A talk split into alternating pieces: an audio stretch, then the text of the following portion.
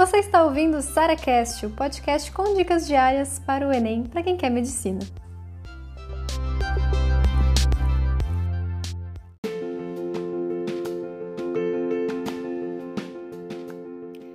Quantas matérias estudar por dia? Deixa eu falar para vocês que esse é um dos grandes segredos do cronograma do método Questiona. É que a gente não separa por dias, porque assim, qual é o grande problema de separar matérias por dia? Ah, segunda-feira é dia da biologia e da matemática, terça-feira é o dia da história e da redação.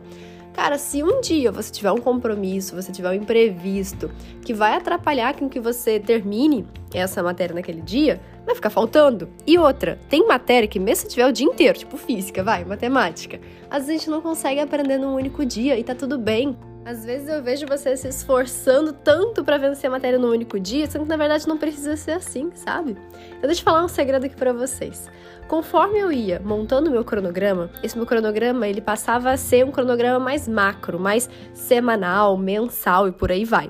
E eu selecionava dentre aqueles, aquelas matérias as minhas prioridades. E como é que eu sabia disso? Lembra? Fazendo a triagem, fazendo aquelas questões pré-aula que eu tanto falo para vocês. Então eu vejo qual que é a matéria que eu tô pior, vejo qual que é a matéria que eu preciso investir mais naquela matéria. E é por ela que eu começo.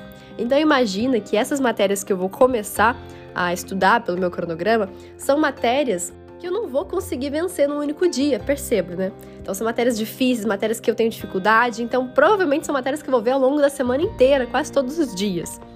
Enquanto que existem outras matérias que eu domino mais ou que são mais fáceis mesmo de entender, mais rápidos disso, como linguagens humanas, às vezes biologia, dependendo da matéria, né? Mas, de qualquer forma, existem outras matérias que vão ser mais tranquilas para você. E aqui também é outro segredo. Eu intercalo sempre matérias que eu tenho dificuldade com matérias que eu tenho facilidade.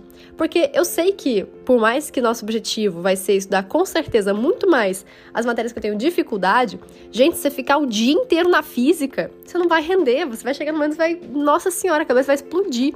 Então eu prefiro pensar o seguinte: que ao longo do meu dia eu vou dar prioridade às matérias em que eu tenho muita dificuldade. Então, quantas são? Ah, geralmente duas, três, no máximo quatro matérias com dificuldade. E eu vou adicionar também outras matérias que eu tenho facilidade para quebrar um pouquinho o calimão ali horrível disso dessas matérias que eu tenho dificuldade, entendeu?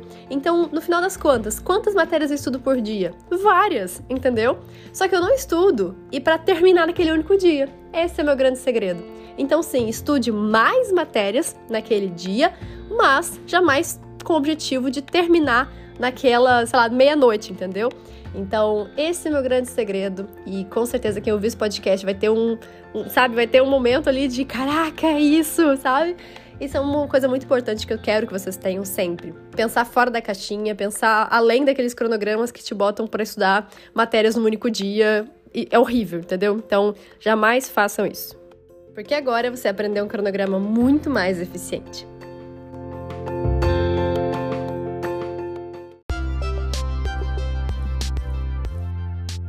Você ouviu mais um SaraCast, o podcast com dicas diárias para o Enem.